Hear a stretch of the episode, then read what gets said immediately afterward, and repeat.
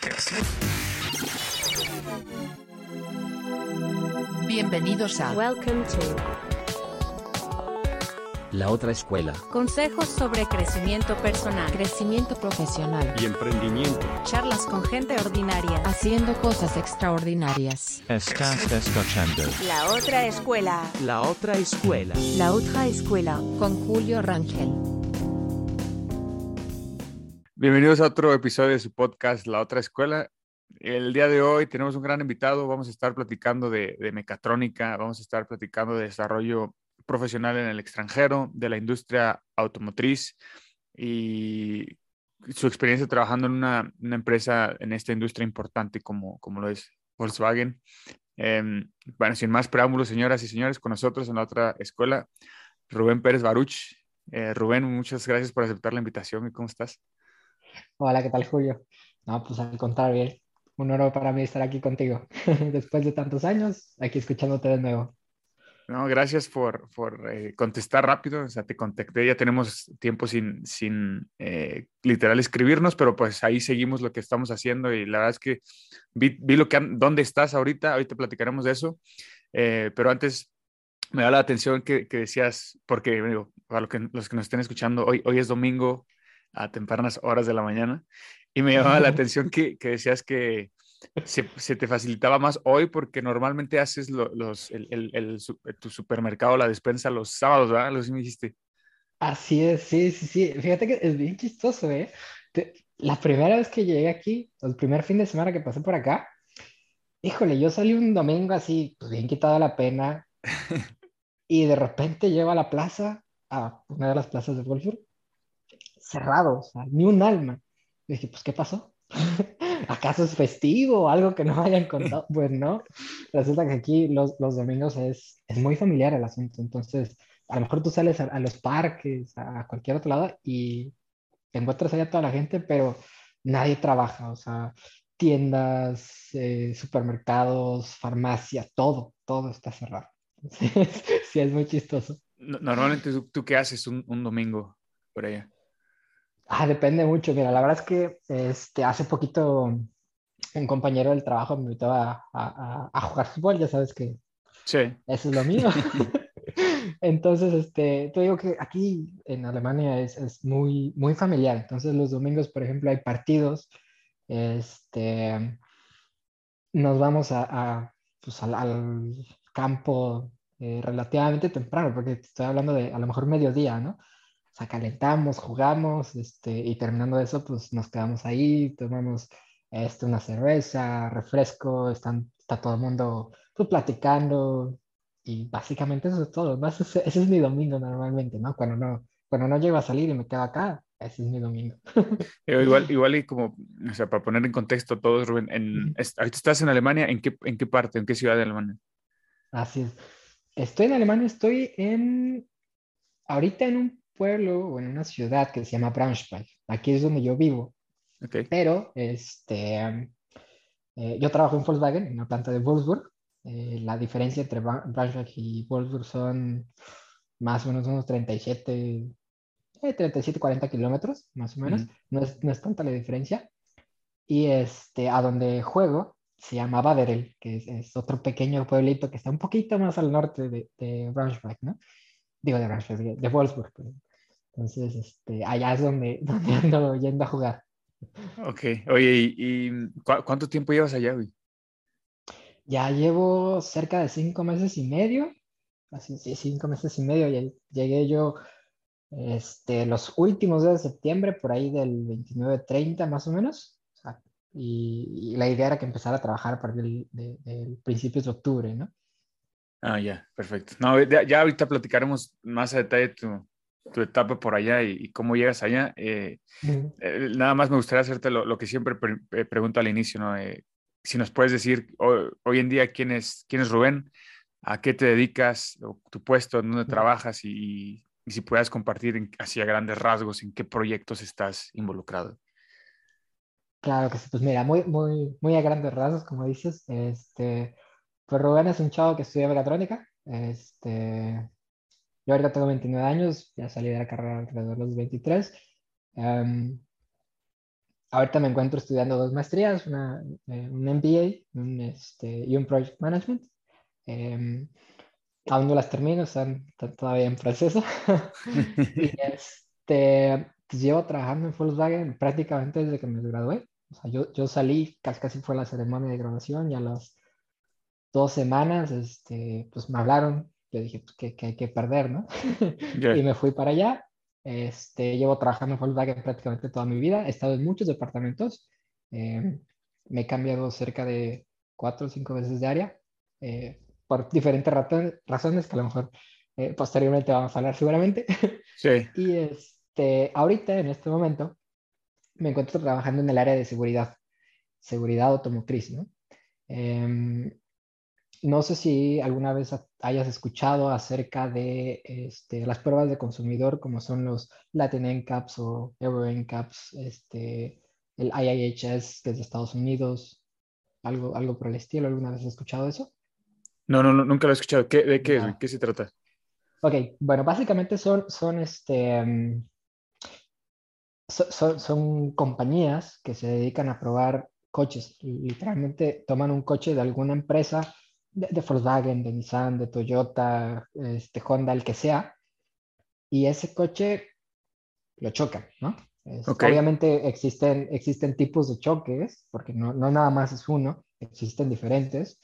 Este, y obviamente lo que hacen estas empresas, que son, que son privadas, es este, pues verificar que el coche salga, eh, bueno, más que nada el coche, el, el dummy, que es, que es el que figura como este pasajero o como conductor, que salga a lo mejor librado, ¿no? O sea, lo que hacen estas compañías es verificar que si en algún momento existe un, un choque grave, eh, pues obviamente al pasajero no le toque lo peor, ¿no? Son estos videos que, que vemos de, de repente que ponen un muñequito adentro y, y ves un coche que lo estampan. ¿Es eso? Y que se ve el muñequito. Que se- ¿Es eso? Sí, exactamente eso. Ese, ese es este, mi trabajo. Se divide, se divide en dos, dos grandes este, áreas, básicamente. Una que es la de ley, o sea, porque obviamente cada país tiene, tiene, tiene leyes con las que debes de cumplir y aparte están las pruebas privadas, ¿no? Normalmente las pruebas privadas son, son para, pues, para acaparar un, un mayor mercado, ¿no? Decir, oye, mi, mi coche es el, de los más seguros que hay en el mercado, o sea, cumplo con la ley y además con muchísimo más, ¿no? Ya. Entonces, esos son nuestros dos grandes retos, ¿no? Como, como, como seguridad. Y este, precisamente eh, fue por esta razón por la que me vine a Alemania, ¿no? Eh, en Volkswagen de México no existe como tal eh, un departamento que se dedica a eso. To- todo, esto, todo este trabajo es realizado aquí en Alemania. Este, aún no tenemos la competencia en México y lo que se busca es que en un futuro pues crezca un poquito más la compañía ya en México y, y- y a eso vengo yo aquí a aprender absolutamente de todo para que en algún momento, si es que es posible, pues eh, el trabajo se empiece a realizar allá en México. Ah, interesante. Ok, ahorita, ahorita ya retomamos ese punto. Eh, si, si tuviera que se- seguir como una línea del tiempo para llegar hasta donde estás ahorita, Rubén, eh, lo que me gustaría saber es por qué eliges eh, mecatrónica, o sea, qué, qué influencias o qué cosas viste eh, en esa edad de los 17, 18 años para decidir estudiar mecatrónica. Y te lo pregunto porque Ujú, eh, se lo comentaba ayer que platicaba con, con el buen César. Eh, Claro. muchos, de- m- no muchos, pero gran parte de los que hemos coincidido platicar aquí en este podcast eh, coinciden en que eh, a esa edad es complicado, ¿no? Saber qué quieres estudiar.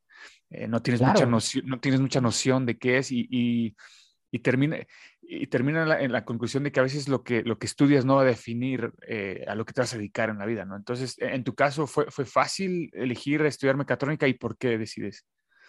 Sí, no, o sea, definitivamente concuerdo contigo. eh, creo que es una pregunta muy difícil, sobre todo, o sea, a esa edad, querer decidir qué es lo que quieres hacer toda tu vida, wow, qué Sí. responsabilidad para, para alguien de 16, 17, 18 años, ¿no? Este, en mi caso, eh, creo que puedo decir que fue muy, muy fácil. em, tuve, tuve, este, toda mi vida siempre tuve esa pequeña facilidad por las matemáticas y, y- y por lo mismo siempre tenía yo muy buenos o encontraba muy buenos amigos en los profesores, ¿no? Ya. Eh, hubo una temporada en la secundaria, o sea, estoy hablando que yo tenía eh, ¿qué te gusta? 14 años, yo creo, o sea, ni, siquiera, ni siquiera 15, en donde mi profesora de matemáticas se, se enfermó y durante dos semanas llegó, llegó un profesor este, de Estados Unidos. Eh, durante esas dos semanas, la verdad es que yo me llevé muy bien con él, digo, eh, te digo, se me facilitaba bastante, bastante ese campo, entonces yo nada te terminaba los ejercicios, los entregaba y, y, me iba a platicar con él, ¿no? eh, terminando esas dos semanas, eh, él me dice, oye, ¿ya sabes qué vas a estudiar? Y yo pues, híjole, me, me, encantaría decirte que sí, pero tengo 14, 15 años, la verdad es que no tengo ni idea, ¿no? Yeah.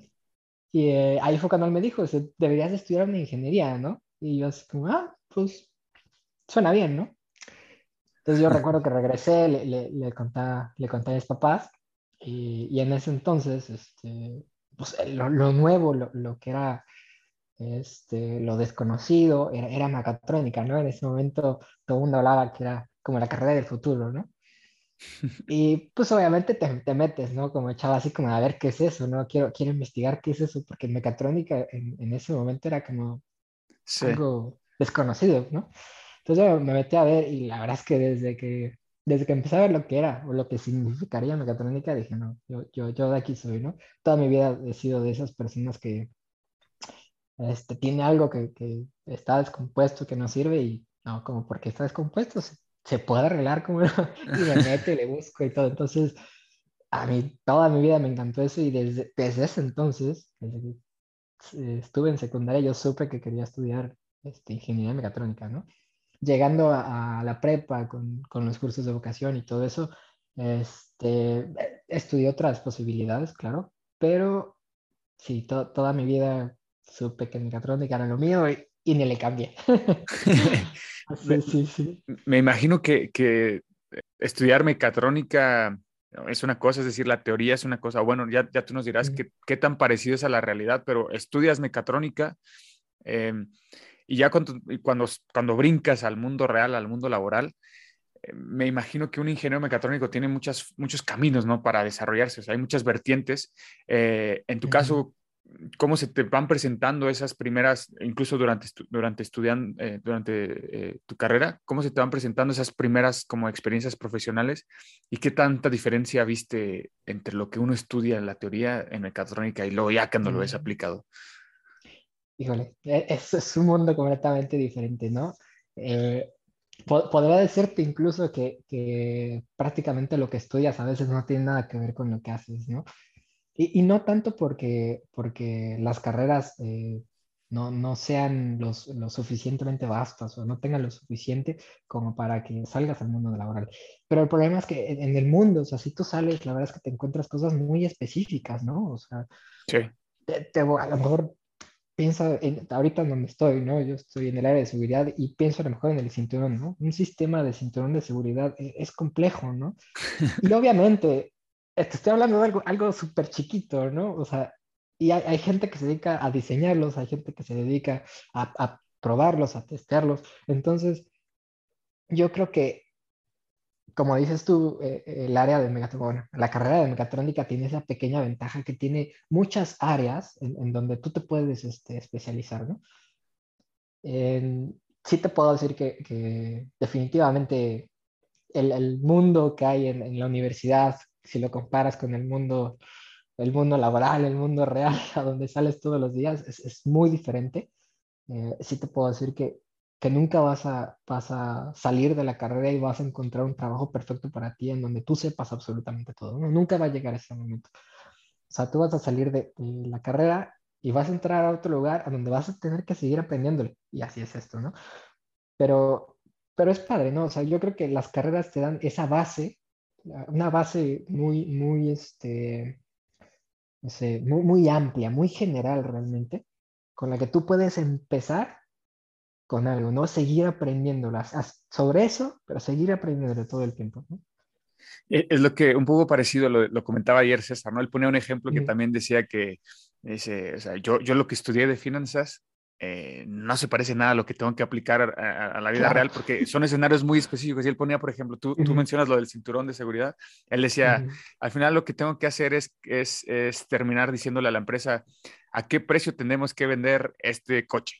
Eh, entonces, al final, lo que, lo que coincidíamos es que a lo mejor este, esta etapa durante la universidad, lo que uno se tiene que enfocar a hacer es desarrollar estas habilidades como tomar decisiones, resolver problemas. Y, uno que me gusta lo que acaba de decir es que es tener este hábito o esta costumbre de siempre estarse renovando, ¿no? O sea, con esa disposición de aprender cosas nuevas, porque es eso, o sea, al final seguramente lo que estudiamos nosotros hoy en día ya, no que sea obsoleto, pero a lo mejor lo pueden, lo pueden hacer eh, programas, software o cosas que lo van a hacer mucho más barato y más rápido que un humano, ¿no? Eh, Claro. En Sí, de ese sentido, ¿tú, hecho- tú cómo- tú cómo lo ves? No, sí, o sea, de- estoy completamente de acuerdo. De hecho, eh, eh, en algún momento también lo he comentado en, en otros, en otros lugares con otras personas, amigos, familiares. eh, Estamos en, en una época en donde eh, el conocimiento mm, ya no es lo mismo. O sea, eh, me acuerdo, a lo mejor no sé si a ti te pasó, eh, no sé, maestras eh, en primaria te decían, no vas a tener siempre una calculadora a la mano, ¿no? Y de repente, ¡boom!, llegaron los celulares. Y no solo tienes una computadora, ti- tienes Wikipedia, tienes Google, tienes un monstruo, ¿no? En el momento que tú quieras, puedes hacer conversiones, puedes investigar acerca de algo, puedes, te puedes volver experto en lo que tú quieras en un rato, ¿no? Entonces, el, el conocimiento ahorita, no es que yo lo demerite, pero ha pasado, creo, a segundo plano. Y, y como bien dices tú, ahorita lo primero, lo primordial es esto, son, son las habilidades que uno tiene, ¿no? O sea, ya no importa qué tanto sabes, sino cómo puedes aplicar lo que tú sabes, ¿no? Claro. A lo mejor este, no sabes acerca de un tema. Yo en este caso vine a aprender, o sea, yo no sabía absolutamente nada de lo que estaba, de lo que, de lo que sucedía aquí y estoy aprendiendo, ¿no? Pero es precisamente eso, es qué puedo hacer yo con eso nuevo para, para seguirlo mejorando, para seguirlo aprendiendo, para seguir siendo mejor cada día, ¿no? Y mejorar precisamente todo lo que hay en, en el mercado, como coches, sistemas de seguridad, lo que sea, ¿no? Es precisamente eso. Las habilidades son las que al día de hoy yo creo que valen muchísimo más que el conocimiento. Hablando de eso de las habilidades, eh, Rubén, decías que tú literal terminas la, la carrera y casi inmediatamente brincas ya a una empresa grande como es Volkswagen. ¿Qué, qué crees que haya sido lo que te haya ayudado a, a- a- a que, te, a que te vieran, a que te seleccionaran? Eh, ¿cre- ¿Crees que fueron es- eh, algunas habilidades, algún certificado, alguna experiencia, los contactos? Mira, te voy a contar, eh, fue, fue algo muy gracioso. Yo, yo entré a Volkswagen de practicante eh, un año antes de graduarme. eh, entré como practicante por seis meses, ¿no? Entonces yo te estoy hablando que justo cuando yo entré de practicante, en este periodo, que si no me recuerdo fue por ahí del 2015, eh, ocurre algo para Volkswagen que, que lo llega a desestabilizar completamente. No sé si escuchaste alguna vez del Dieselgate, ¿no? Sí, sí, sí, sí. Ok. Bueno, pues eso ocurre en el 2015, que fue justamente cuando yo entré de practicante, ¿no? De hecho, me acuerdo que eh, platicando con varios practicantes de en ese entonces, este, muchos, muchos sí, o sea, terminaban la carrera en ese momento o en ese semestre y querían, obviamente, buscar, buscar opciones, ¿no? Porque prácticamente a eso, a eso entra cualquier practicante. Sí. Y este, recuerdo que pues en ese entonces todo lo contrario, ¿no? Se, se- detuvieron eh, muchas contrataciones, obviamente la situación de la empresa no era, no era la mejor, ¿no? Entonces, este, yo desde un inicio eh, sabía que me quedaban todavía seis meses más. Eh, si te soy muy sincero, después de pasar eh, tiempo en Monterrey y en otro lado, yo siempre quise irme de Puebla, ¿no? Ya. Entonces, Nunca, sí, yo, yo, siéndote muy sincero, la verdad, no, yo no me quería quedar allá. Yo dije, quiero irme a otro lado, quiero, quiero buscar suerte en otra parte donde no es aquí. Y este, en esa etapa de practicantes, recuerdo que hubo una, un pequeño assessment, un pequeño, es una pequeña actividad para los practicantes para, pues, eh, tratar de, de encontrar, eh, a lo mejor no, no talentos, pero personas que, que podrían ser, ser este, un buen empleado, ¿no? Entonces, este, en, este, en este tipo de, de assessments, la verdad es que me fue bastante bien. Y gracias a ello fue que me hablaron a mí seis meses después, ¿no? Porque este, ahí, incluso te, te preguntan así como, pues, ¿qué, qué planes tienes? O, o cuáles son, cuáles son los pasos a seguir. Y yo comenté que en, en ese momento, pues, todavía me quedaban seis meses de, de, de universidad. Eh, obviamente lo que quería era regresar primero terminar la universidad y ya después ver qué, qué es lo que pasaba, ¿no? Entonces, precisamente fue por eso que a mí me llaman, eh, si- sin meter, sin meter de hecho ni, ningún, este, ni, ni aplicar para ninguna vacante, nada por el estilo, simplemente este, me llaman. Al momento que me llaman, eh, me acuerdo que me, que- me quedé pensando, porque te digo, toda mi vida quise irme y de repente me llaman para quedarme, ¿no? Entonces, sí, fue, fue algo, fue algo raro. eh, y dije, pues, ¿por qué no? ¿Qué es lo peor que puede pasar, no? Ya. Entonces fue, fue como yo, yo entro ahí. Desde tu experiencia, yo sé que cada quien tiene su camino distinto y cada empresa es muy, muy diferente, pero me- mencionaste que te has ido moviendo en distintas áreas en, en- en- en Volkswagen. ¿Cuál, cuál tú crees que ha sido la clave para, para ti para ir, ir creciendo Ujú. des- eh, profesionalmente dentro de una empresa como estas? Porque como en todos lados, ¿no? Me imagino que está el organigrama y está muy definido el paso, eh, los, los- cómo, cómo puedes ir subiendo, ¿no?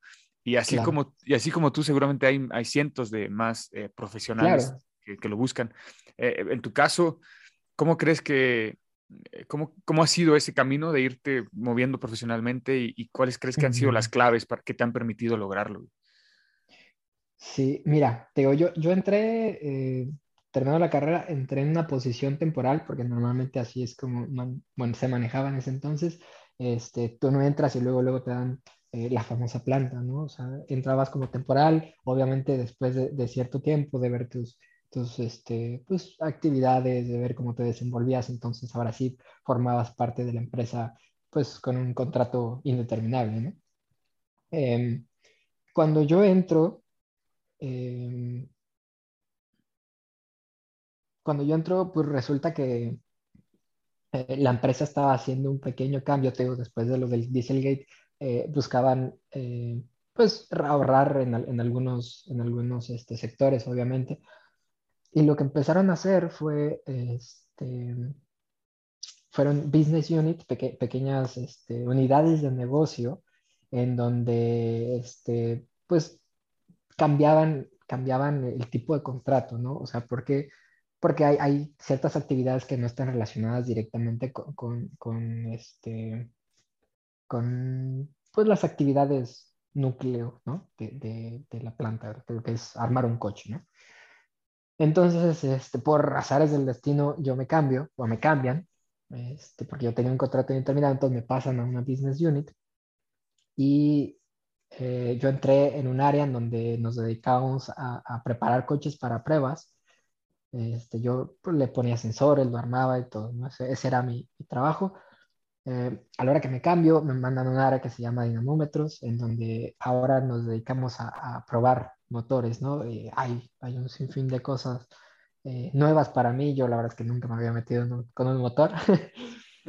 y, este, y en esta área, pues también existen, existe el, el rolar turnos, el, el trabajar fines de semana, cosa que no me Sí. encantó, te voy a ser muy sincero, ¿no? Y, y, y recuerdo que, que en su momento incluso llegué a hablar con, con el que era mi gerente, que por cierto siempre lo consideré una persona eh, muy sabia, la verdad es que él fue, él era el, el jefe del departamento donde yo estuve de practicante, después se volvió gerente del área donde yo llegué. Y este, oh, yo siempre lo tuve en, en- en- en mi mente como una de las personas más, más inteligentes y, y de verdad, eh, no sé, sabía muy bien manejar a las, a las personas, las emociones y todo, ¿no? Entonces, recuerdo que hablé con él y le dije, oye, yo no me quiero ir para allá, ¿no? O sea, yo, yo no quiero llegar a, a un lugar donde tenga que, que este, rolar turnos, trabajar de noche, los fines de semana, así, no, o sea, de repente como que te llega esta, esta, este sonidito en la cabeza de, es que tú hiciste esto, ¿por qué tienes que hacer el otro, no? Y recuerdo perfectamente sus palabras, me dijo, "Pues vete para allá, si vete para allá, vuélvete el mejor en lo que, o sea, vuélvete el mejor de ahí, sé el mejor en lo que haces, y entonces busca, busca salir.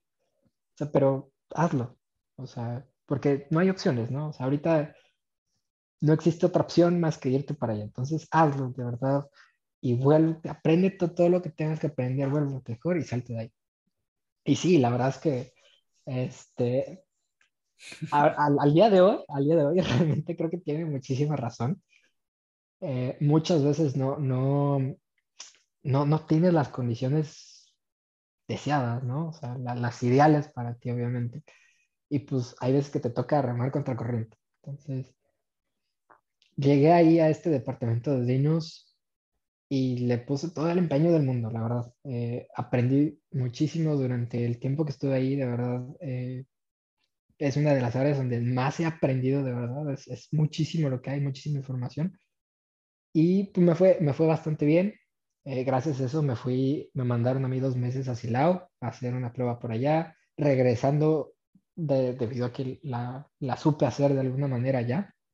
Este, otro chavo que, que estaba por ahí, que iba a empezar una nueva área, me, me dijo, oye, la verdad es que me gustaría trabajar contigo. Me dieron el proyecto de un nuevo motor, este, lo estuve sacando bastante bien y entonces fue, fue, fue esta oportunidad donde me dicen, oye, jálate conmigo a otra área, ahora sí te voy a dar un contrato que tú quieres, eh, vas a trabajar otra vez turno normal y todo, ¿no? Entonces, al final de cuentas, hasta ahí llegó, yo me cambié de área otra vez, este, ahora me dedicaba pues a hacer otro tipo de actividades un poquito más, más, más, este, acorde a lo que yo quería. Y, eh, y, y pues ya, ¿no? O sea, realmente eh, después de ya un muy buen rato trabajando con él eh, por, por, pues, por mejorar, por crecer un poquito más en, el campo profesional y personal, decido cambiarme, salirme del área de motores. Todo esto fue en área de motores. Entonces, después de todo eso, yo decido irme a seguridad, ¿no? Y es aquí donde caigo. Fue- Fue, una historia larga. O sea, la clave, la clave es eh, entrarle, o sea, agarrar el toro por los cuernos y entrarle Sí. al reto que te pongan, porque de cierta forma, a lo mejor, digo, creo yo que el aprendizaje es que tarde o temprano eso eh, termina siendo aprendizaje y te va a ayudar en las siguientes etapas, ¿no? Claro, sí, o sea, definitivamente eh, el trabajo va a hablar por ti, ¿no? O sea, la gente va a ver a la persona que eres, va, va a ver una persona que, que, le, que le va a echar muchas ganas, que, que está aprendiendo, que, no dice que, no, que no pone pretextos, que, que se dedica realmente a hacer su trabajo, ¿no? Y entonces, al final de cuentas, eso es lo que te va a ayudar, ¿no? Te digo, creo que jamás vas a encontrar un trabajo perfecto, o sea, un trabajo que tenga pues, las prestaciones perfectas, o el salario perfecto, o el- las condiciones perfectas, las la flexibilidad perfecta, ¿no? Jamás te vas a encontrar nada de eso, ¿no? Siempre va a haber algún detalle que a lo mejor, pues, no sea de, de tu agrado completamente. Entonces, hay que saber trabajar en eso definitivamente y, y seguir, ¿no? Continuar, obviamente dando pues, lo mejor de ti, ¿no? Porque al final de cuentas eso es lo que tú te llevas y lo que se quedan los demás. ¿Cómo viene esta etapa de irte a Alemania? O sea, pasas a, a- a esta área de seguridad y cómo se presenta esta oportunidad de, de ir a Alemania o fuiste tú quien Ujú. la estuvo buscando? ¿Cómo, cómo pasó eso, Rubén? Ahí la verdad es que tuve un, un poquillo de fortuna. eh, cuando, cuando, te digo, yo estaba en el área de motores, ya con un trabajo un poquito más tranquilo, con un área, este, bueno, un, un horario más, más tranquilo también. Empiezo a buscar en otras áreas, porque obviamente lo que, lo que busco es crecer. Este, y un día, de la nada, me llaman, me llaman eh, a una entrevista, me dicen, pues mira, no sé si te gustaría a ti estar en el área de seguridad. Eh, en ese momento no tenían, no tenían definido a dónde, dónde iba yo a entrar, o sea, cuál era la vacante que yo iba a ocupar. Había dos, una es donde estoy ahorita, obviamente, y la otra era este, uno de los sensores de, del- de los asientos que se ocupan para seguridad, ¿no? Eso era, eso era, esas eran las dos vacantes. Eh, yo no digo que no, normalmente yo le dije sí, o sea, a lo que sea, yo le entro. O sea, yo- lo que tú me pongas, yo te ayudo. Entonces, em, se da la entrevista, les agrado, le- les gusta como soy, les gusta como, como pienso, y este, y ya después de un par de meses, entonces me dicen, oye, pues sí, sí nos gustaste, vente para acá, y quiero que te quedes en, en, en este, en, este, en esta área, que es precisamente para, para ver todo lo que es pruebas de, de, de crash y demás, ¿no? Vino la pandemia. Ah, justamente la pandemia. Yo, yo entré ahí en, en seguridad por ahí de eh, abril, abril de hace dos años. Ok. En marzo nos mandan a todos a nuestra casa Sí. y entonces, este, pues todo, todo, todo este proceso eh, pues alarga muchísimo, ¿no? Yo, yo me la paso desde casa, la verdad, sin mucho que hacer porque pues no sé exactamente cuáles son mis actividades, eh, no hay, no hay este, no hay nadie que me diga exactamente hacia dónde o cómo hacerle. Eh, es, un, es, un, departamento nuevo que se está creando, que, se, que está creciendo, entonces sí, fue, fue ese año un poquito complicado porque eh, definitivamente no, no, ayudó la pandemia. Pero, Pero bueno. desde, desde, un inicio, o sea, cuando, te, cuando entras a esta área de seguridad, ¿desde un inicio ya estaba el plan de que ibas a, a Alemania o se fue presentando conforme sí, no, desde, iban a... desde, un inicio el plan era ese, o sea, eh, te digo, el, el, área como tal no existe en México, no existe Ah, ok. alguien que lleve estos temas, entonces el plan desde un inicio fue ese, que, que a la hora que yo entre, este, lo que se va a buscar es capacitarme, ¿no? Y enviándome a Alemania durante un año, este, aparte de todo eso, con meses, meses como viajes de negocio, o sea, el chiste era ese, que, que, que hubiera una capacitación muy amplia, muy grande en Alemania desde un principio, ¿no? Y te digo, por, debido a temas de la pandemia, pues obviamente esto se fue retrasando y retrasando y retrasando. Sí. El objetivo es ahorita que estás en Alemania para capacitarte, aprender y después ya implementar todos los procesos y el área al 100% en, Ujú. en México, ¿correcto? Así es. Eso, eso es, eso es lo que se buscaría, que, en algún momento México también sea lo suficientemente independiente para también llevar este tipo de proyectos. ¿Y cuánto tiempo vas a estar en Alemania? O sea, ahorita dices que lleva cinco meses, pero. ¿cuánto es el, el plan? Mm, El, el plan es un año. Eh. El plan es un año, realmente, pero este, hay, hay todavía muchas, muchos, eh, pues muchos aspectos que hay que, que valorar. eh, se habla por ahí que a lo mejor se podría extender un poquito más. Este, no sé, la verdad es que todavía no tengo muy bien definido, pero, pero sí, el plan, al menos eh, originalmente es un año. Que yo a finales de, de septiembre me regrese, me regrese a México. Pero tú, digo, si se alarga, no te, no te opondrías, o sea, estás contento ya. Sí, no, la verdad es que me gusta muchísimo estar por acá, entonces no podría decir que no. Oye, ¿cómo, cómo ha sido, digo, entrando esta, esta etapa de, de Alemania, o sea, cómo ha sido el tiempo que has estado allá? Eh, ¿Cómo te va trabajando con, con la gente de, de la empresa, pero en Alemania? O sea, si has, si has visto, obviamente, más allá de lo cultural y demás, pero sí hay un cambio entre lo que es Volkswagen Alemania y Volkswagen en México. Sí, sí, sí, definitivamente es una cultura completamente distinta, de verdad, o sea, y, y- y- para todo, ¿no? Desde cómo trabajan, eh, no sé, de, de verdad es muy, muy distinto absolutamente todo, ¿no? En el trabajo, no sé, eh, la, la gente te dice, tenemos junta a las 9.35 y 9.34 con 50 segundos todo el mundo está conectado esperando a que empiece la junta. Sí. ¿no? Entonces, cosa que normalmente, por ejemplo, no ocurre a lo mejor en México. En México somos un poquito más, más flexibles, ¿no?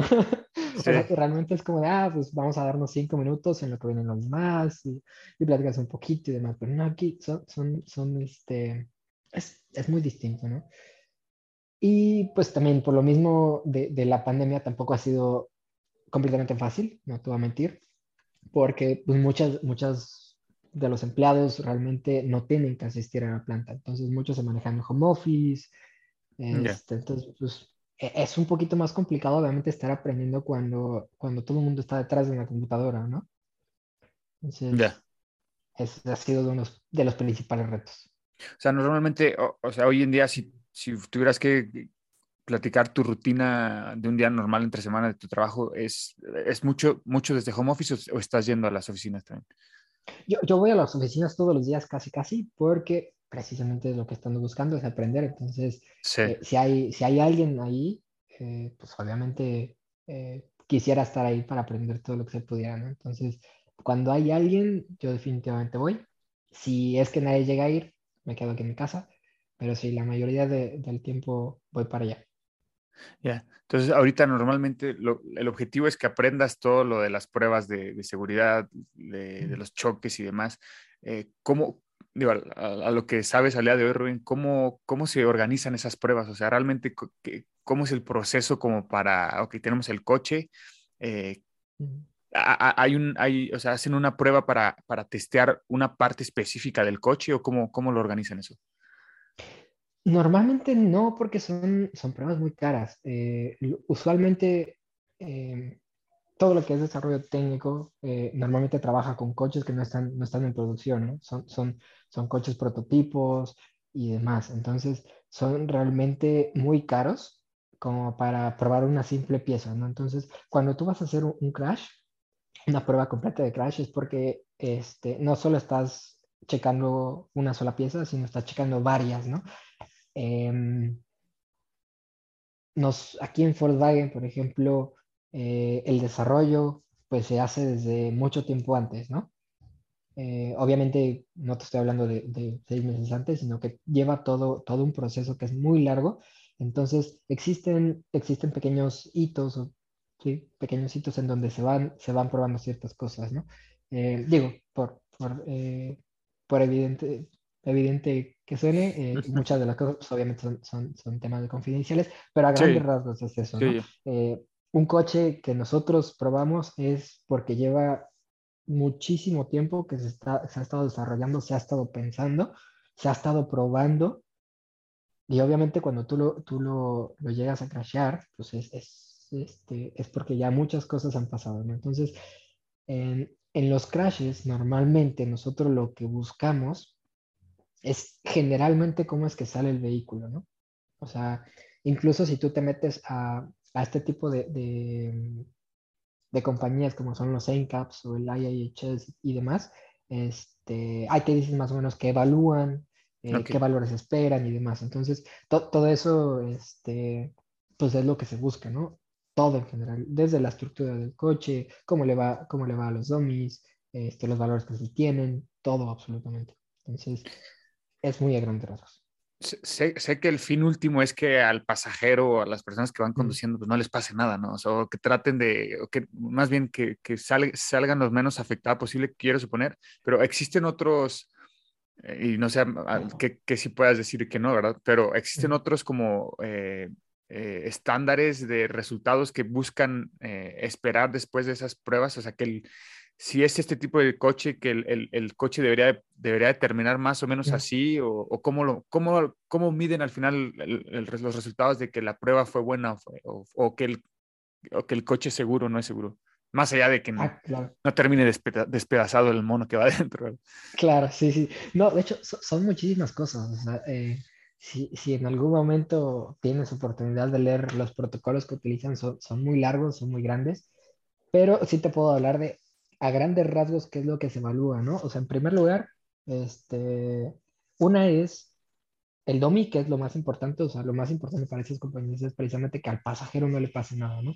Entonces, te evalúan cosas como este, las fuerzas que tienes en, el pecho, en, en, este, en las rodillas, en, en piernas y demás, en las pelvis, que, que el cinturón funcione correctamente, que no existe una fuerza mayor, por ejemplo, en el hombro, que, Mm. o sea, que obviamente pues tienes aquí un hueso que es la clavícula y, y si, y si llegas a hacer demasiada presión aquí, obviamente lo puedes romper, ¿no? Y a la hora que lo rompes, eh, no sé, sería, sería prácticamente mortal porque pues obviamente este, hay, hay muchísimas venas y demás por acá, entonces podría ser este, de las peores cosas. Entonces hay muchísimos detallitos como en la fuerza del hombro, la fuerza de, la- de las rodillas, este, que no haya intrusión en, en el, en el habitáculo. El habitáculo es este, este pequeño como huevito que hay en el coche, que va prácticamente desde, desde, tu, desde tu tablero hasta los asientos traseros, ¿no? O sea, prácticamente el coche está hecho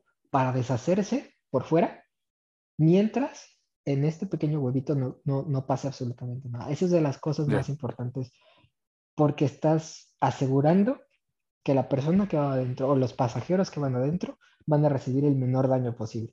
Y eso es lo que se busca. Obviamente también existen este, pues, análisis de, de las bolsas de aire, digo, de los cinturones, de, de cómo funciona tu, este, tu columna de dirección o tu volante, porque es algo que está muy pegado al pasajero, bueno, al conductor, perdón. Entonces, hay, hay miles y miles de cosas en las que uno se puede, uno se puede de- detener a, a analizar, ¿no? O sea, son muchas, muchas cosas. ¿cuál, cuál es, digo, no, y no sé si lo tengas, pero cuál es el, eh, digamos, como el método, el proceso que, que buscas implementar o que la, la- la empresa a lo mejor te haya compartido para poder eh, encapsular todo este aprendizaje que te están dando, Rubén? ¿O cómo piensas ir, ir como que dándole orden a todo lo que vaya, a todo lo que vayas aprendiendo para después implementarlo allá, güey? No, sí, o sea, eh, pequeño dato curioso, a la hora que yo vengo, a la hora que vengo aquí a Alemania, este, el primer día que me presento, resulta que hay un chavo, un alemán, que se ha cambiado de área y que ha pasado con nosotros. Entonces somos los dos nuevos, ¿no? Y hace poco recuerdo que nos fuimos, a- fuimos a- al comedor ahí de planta, y estábamos platicando y él, y él me dice, es que de repente siento que me, me explota la cabeza con tantas cosas que tienes que aprender, ¿no? Porque te estoy hablando que son pruebas o sea, te digo, pruebas de ley y pruebas de, de consumidor que son privadas, ¿no? Y en las pruebas de ley, obviamente, están muchísimos países, en las pruebas de consumidor están muchísimos países y cada prueba tiene cosas distintas y se, se ocupan distintos dummies, se ocupan distintos valores, se ocupa, o sea, es, es una cantidad impresionante de información que tienes que, que, que, que tener en la mente de repente, ¿no? Entonces, no, no tengo como tal ningún proceso, lamentablemente. Eh, a veces soy, soy demasiado, peco de, de positivismo, yo creo. Y este, confío en que, en que todo va a salir bien, ¿no? Entonces, em, sí he intentado eh, tratar de, de hacer un pequeño, un pequeño journal, a lo mejor, de Sí. todo lo que he estado aprendiendo, ¿no? Porque, te digo, o sea, e- es un mundo de información, ¿no? Completamente. Entonces, intento hacer este pequeño journal en donde voy, voy escribiendo lo- los casos que yo llevo, las pruebas que he llevado, los problemas que se me han presentado y cómo se han resuelto, ¿no? Para que si en algún momento necesite yo recordar qué, qué es lo que está pasando, pues yo tenga un pequeño background, ¿no? Pero eh, como tal, un proceso me temo que te lo debo. No, pero creo que, creo que, digo, al final pasa lo que comentábamos al inicio, lo de la escuela, ¿no? Que tú decías, hay muchos escenarios que se tienen que abordar de disti- distintas formas. Seguramente hay unos escenarios que ni no te han pasado y te van a pasar a lo mejor hasta que llegues a México, pero yo Claro. creo que, yo creo que mientras desarrolles otra vez esa habilidad de, de, de, de- toma de decisión, de resolver problemas, eh, de estar aprendiendo constantemente, pues, eh, o sea, como ejercitar el músculo para que cuando pase el escenario, ese músculo ya esté tan entrenado que solo, eh, solo ya haga el performance, ¿no? Claro, sí, empezar a descartar ciertas cositas, ¿no? Ves a lo mejor algo que salió mal y dices, ah, bueno, yo a lo mejor sé que puedo descartar este tipo de cosas, este tipo de aspectos y demás, entonces de aquí queda todo limpio, pero existen a lo mejor tres posibilidades, ¿no? O sea, da- ese expertise que tú llegas a ganar, Sí. obviamente que te, que te dan los años, que te dan, Sí. que te da la antigüedad, pues es el que a veces va saliendo a flote. Sí. Oye, ¿qué, qué ha sido lo que más te ha sorprendido? A lo mejor, no sé, me imagino que antes de llegar a, esta- a, a- a Alemania tenías algún, o más bien, llegar a, Volkswagen en Alemania. Ahorita platicaremos del día a día en, en Alemania, pero me imagino que tenías alguna idea, o no sé si tenías ciertas expectativas o ciertas como etiquetas ya como preestablecidas de así va a pasar el, día de trabajo en, en Volkswagen en Alemania. ¿Qué ha sido lo cuando llegas y te has sorprendido o no lo esperabas o no te lo imaginabas así?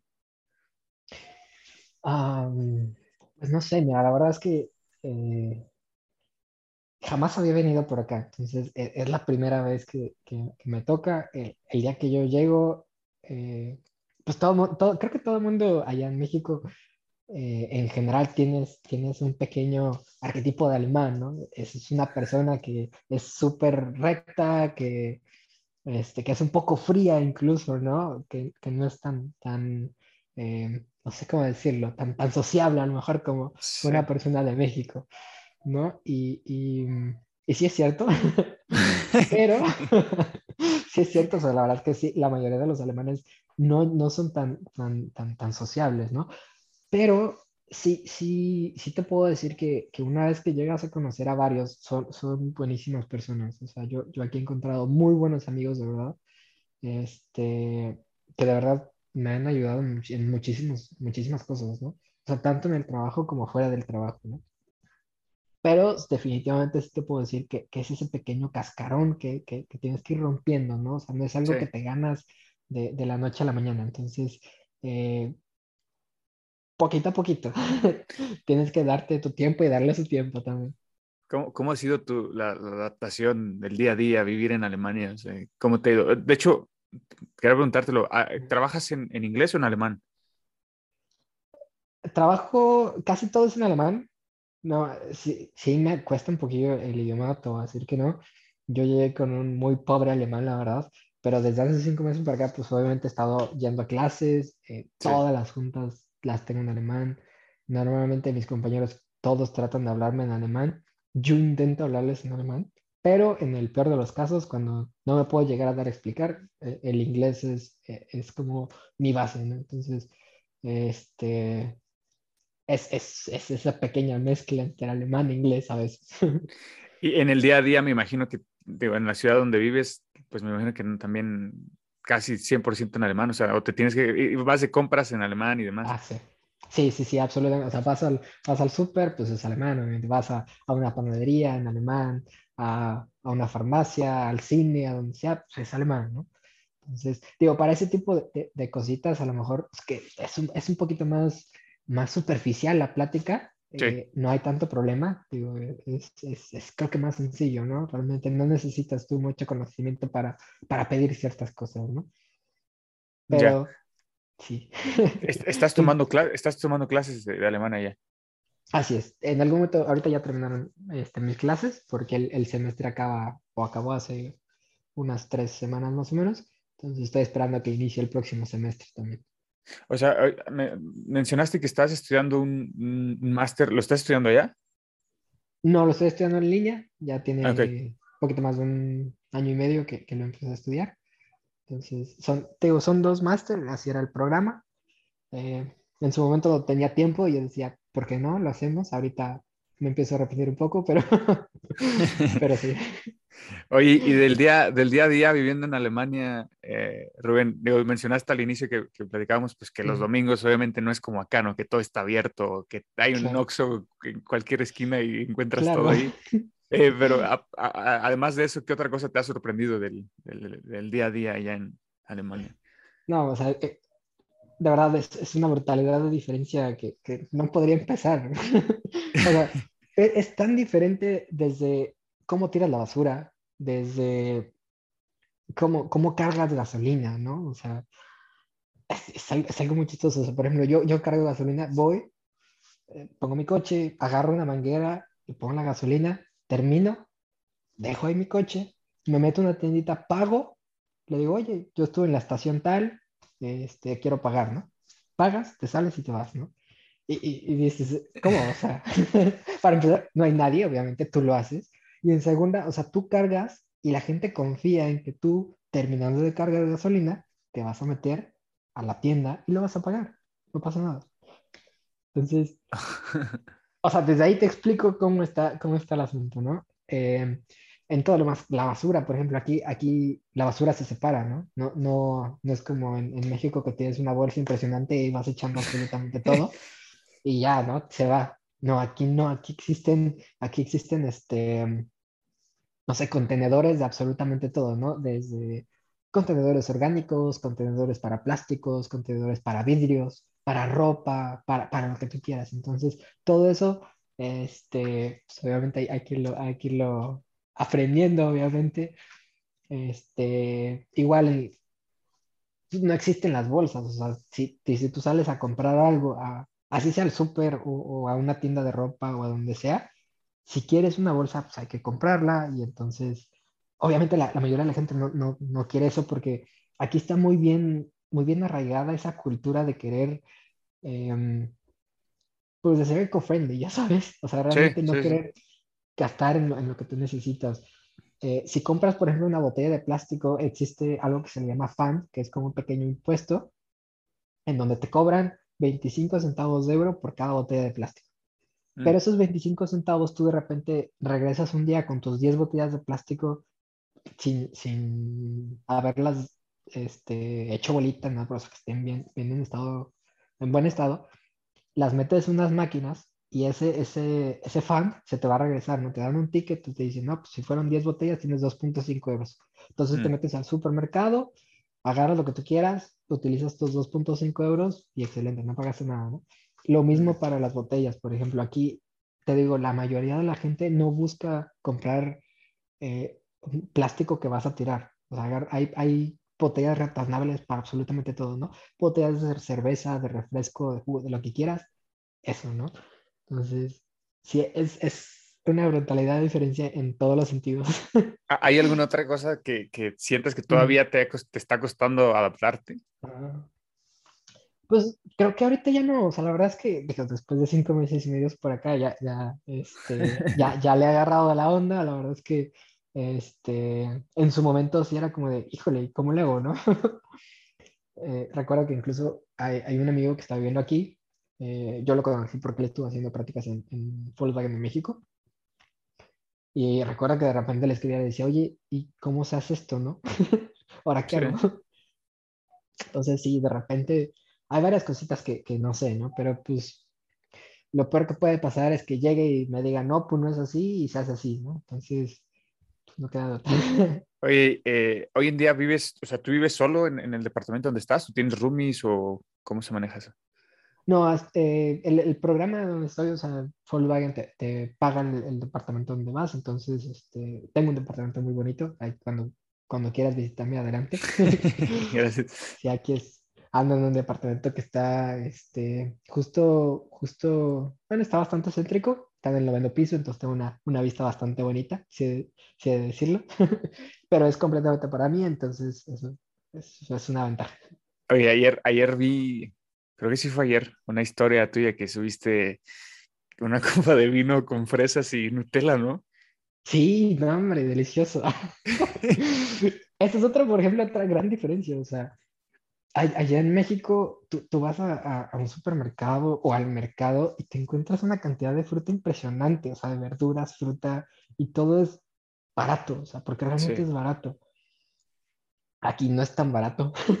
O sea, Sí. aquí hay muy pocas cosas como, como frutas y, y son, son caras normalmente. O sea, por ejemplo, allá, digo, no sé ahorita en cuanto anda el kilo de limón, ya, ya más de decir, pero por ejemplo, si, si a mí se me antoja comprarme un limón acá, yo compro un limón y la, el limón normalmente cuesta 80, 90 centavos de euro. Un limón. O te estoy diciendo que este, un limón cuesta 20 pesos.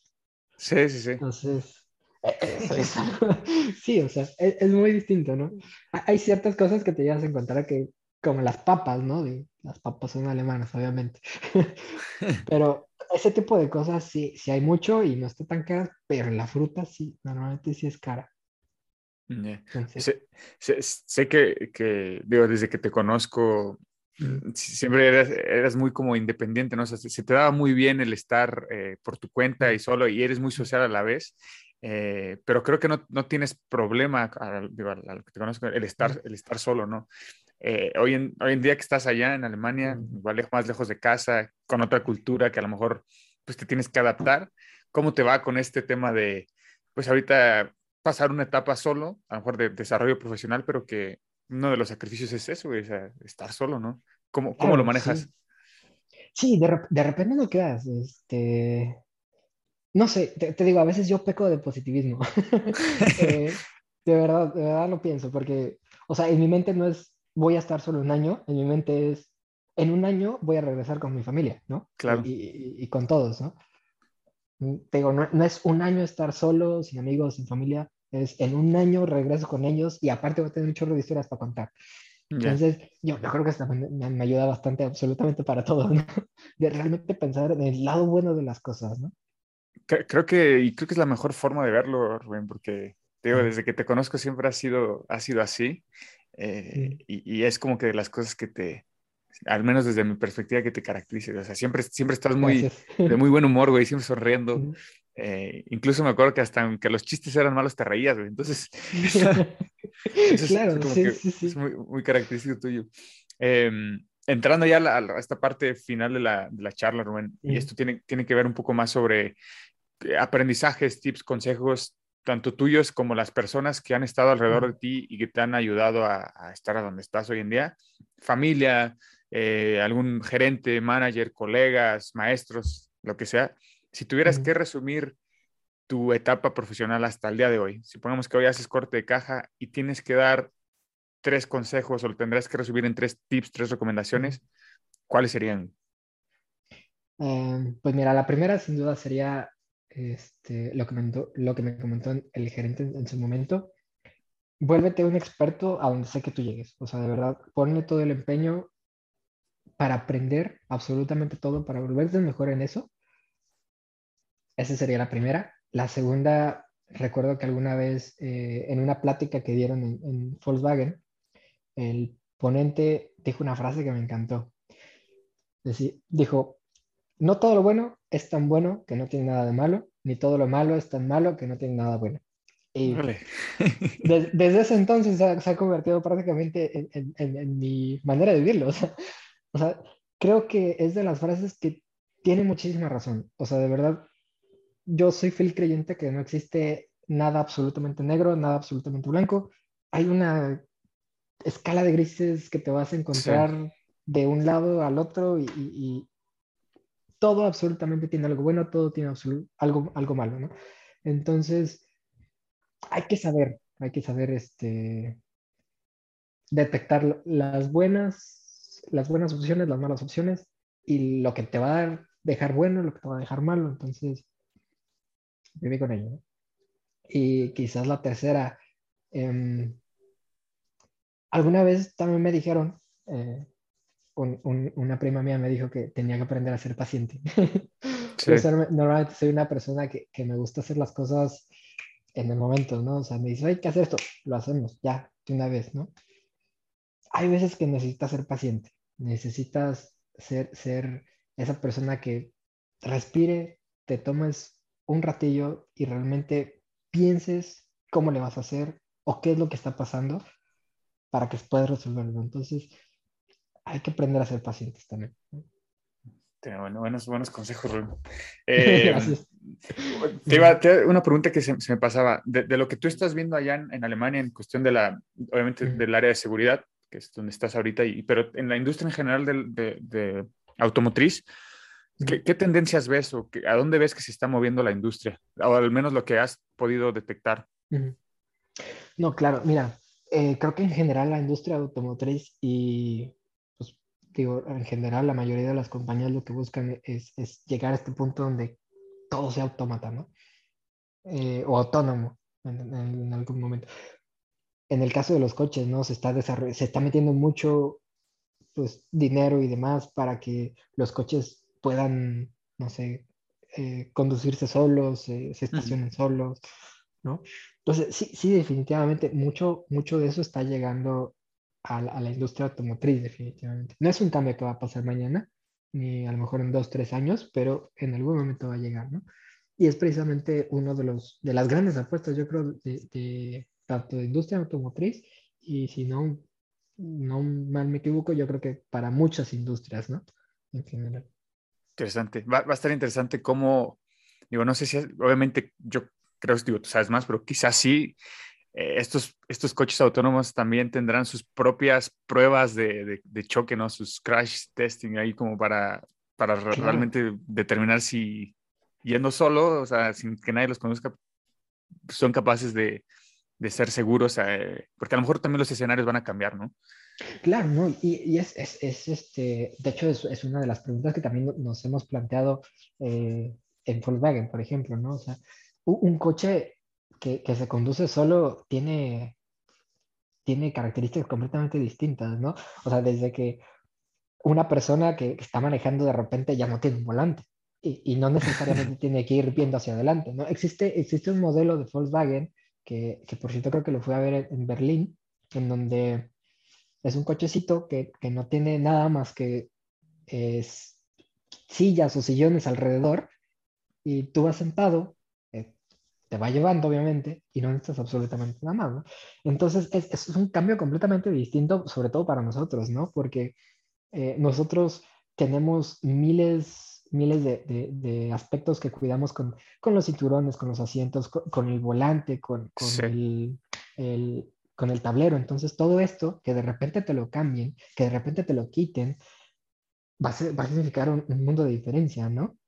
Obviamente cuando llegue vamos a tener diferentes, diferentes este, problemas, obviamente, pero, pero sí, es, es un concepto muy, muy diferente que, que va a llegar a, a cambiarnos absolutamente todo, ¿no?